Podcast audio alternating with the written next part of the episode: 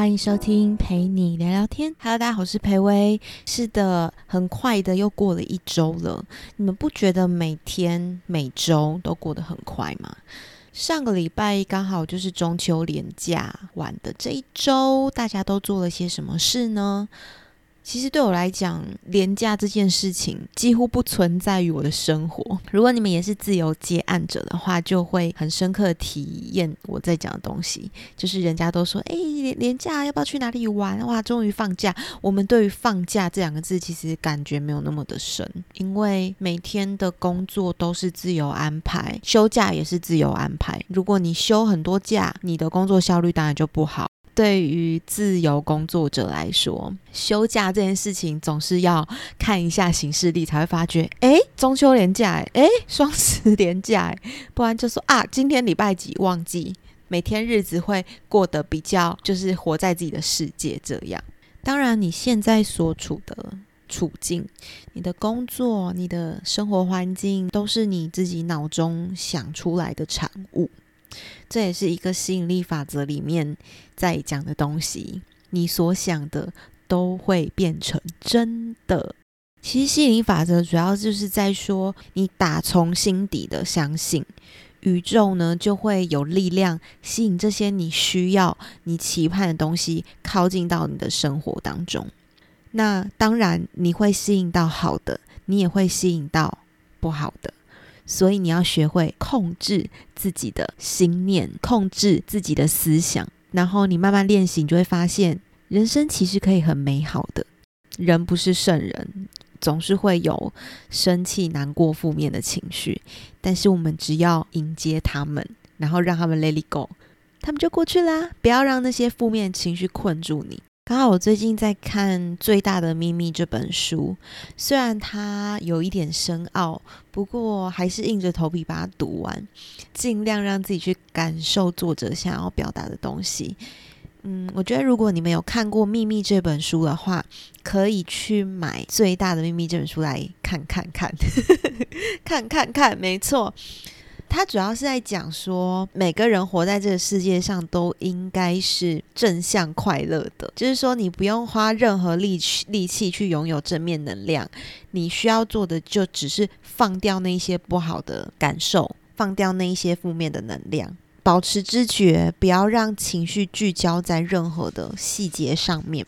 负面情绪其实就像火车一样，人呢就要像月台一样。就是欢迎火车的到来，而不是被火车载着走。我们千万不要变成火车上的乘客，被火车载着走。好，我就先大概讲到这，因为书里面讲到的内容实在是太多了。如果各位有兴趣的话，就可以去看一下。看完那本书之后，我会觉得很多道理原来其实很简单，只是没有人提点你，没有被你看到那些知识。所以，我真的觉得有空可以多看看书。当然，我读的也没有到很多，可是我每看一本书，我都会觉得，Oh my god，也太晚发现这些真理了吧？对，那就是建议大家喽，有空可以多多阅读，你就会吸收到很多新的知识，你的人生就会有所改变。既然这一集主题有点围绕着吸引力法则走，那我就来跟大家分享一下，要怎么样运用吸引力法则来吸引你所想要的东西来到你的生活当中。我自己呢会使用一个小方法，就是我有写笔记本习惯。那不管你是用那个电子的年历，或者是用真实的笔记本，大家都可以。在一年的一刚开始呢，写下你那一年的愿望，就是想要完成的事情，可以把它写下来。写下来非常重要，因为当你写下那个愿望的时候，它等于是在强化你脑中的那个频率，或者是说出来，同样的也都是一个强化的方法。其实这个也有助于整理你未来的规划，不管怎么样都是好事。那另外呢，大家也可以做一个实验。我有时候就会乱写笔记本，就是随便翻一页日期，然后在那个日期上面写下我想要发生的愿望。我的乱写哦，真的会实现。我跟你们说，可能不会在那一天，但是可能会在那一周或那个月。而且我的吸引力显显化是会准到当天真的会发生那件事情，就是真的有过这样的经验。尤其是在金钱这个事情上面，我常常，例如说，我就乱写中乐透五千块，哦，乱写，可能不是中乐透，但是那一天，诶，某一天的 case 的钱就下来了。但首先是你要真的相信，在写这个愿望的时候，建议大家是沉淀一下心情，然后想象一下那个美好的画面。想象法也是很重要的。你在想象的同时，它一样也是加深了那一个你想要这件事的频率。如果你以后想要买车买房，你可以去想象你未来的车子是长什么样子，什么颜色，什么材质。你想象你真的坐上那个驾驶座，然后开着车奔驰在垦丁的街头。为什么是垦丁街头？我乱讲的。就是你可以去想象那一些画面，或者是你想要你你未来的家是什么样的样子？呃，是在海边，是在都市？家里的格局长什么样子？家里的成员有谁？真的有事没事可以去想一想这些未来的东西。因为它有一天一定会成真，宇宙一定会回复你的这个愿望，只是时间长短的问题。但也不是说你想象，然后你就放空哦，你的人生还是要做一些实质上，就是去努力，你知道吗？朝那个方向去迈进。但是你有一天，你就会发现，你渐渐的好像完成了一些你以前想象过的愿望。那还有一个小 paper 可以跟大家分享。如果你想要成为某个角色、某个人、某个职位，你们可以去先相信自己已经是了。那你要做哪些努力才可以成为这个角色呢？我以前就是很想要做活动主持人，当成自己的职业。一刚开始大家都菜鸟嘛，不可能一刚开始就很厉害。所有的职业都一样，都有很菜的时期，所以刚开始那个自信心啊。各方面都很不成熟，你就会怀疑自己是不是真的有实力可以做到那样的事情。可是呢，建议大家可以先想象自己已经成为，我那时候就想象自己已经成为了一个知名的活动主持人，然后我就非常的厚脸皮。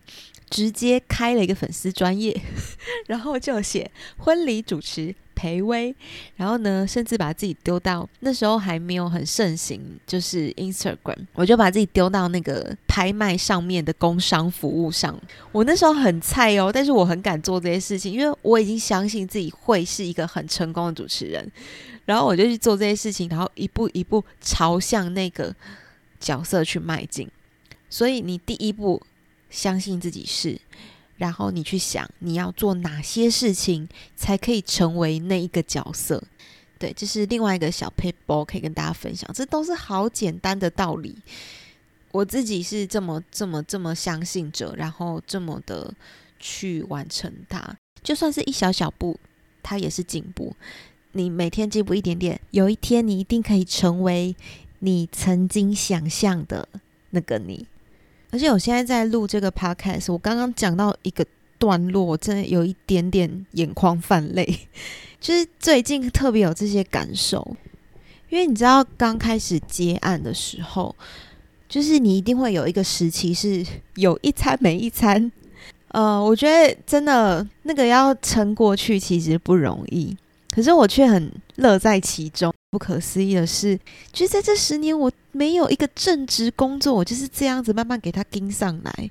然后现在到了一个稳定期，虽然走的比别人慢，赚的也比别人慢，但是我现在真的超级感恩，我也很感谢那个时期没有放弃梦想的自己。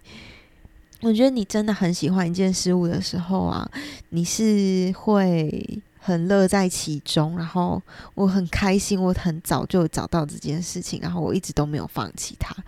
对，虽然我这个路走的有点崎岖哦，但是我到现在这个阶段是越来越开心的状态，越来越开心，越来越开心哦！现在已经是半夜一点半，还在那里发疯。对，那好啦，我今天的 podcast 先到这边好，不然越聊越多，聊不完了。那希望大家会喜欢今天内容，也是走一个比较 freestyle 路线，但是呃，我觉得很棒的 podcast 这个平台可以让我有一点点抒发，然后讲一些心里头想要讲的话。那我的 podcast 在各大平台都已经有上架，就是不管哪一个平台，大家都可以去。订阅跟关注，那基本上是每周都会更新。那如果有对于 Podcast 有任何反馈，就是都欢迎在各大管道留言给我，不管 Facebook、IG 或者是 Podcast 有留言的功能的话，对 Podcast 的资讯栏都有我的一些资讯，大家都可以就是点进去看看，然后可以去订阅我的所有的平台，对。好啦，那就下周见喽，大家再会。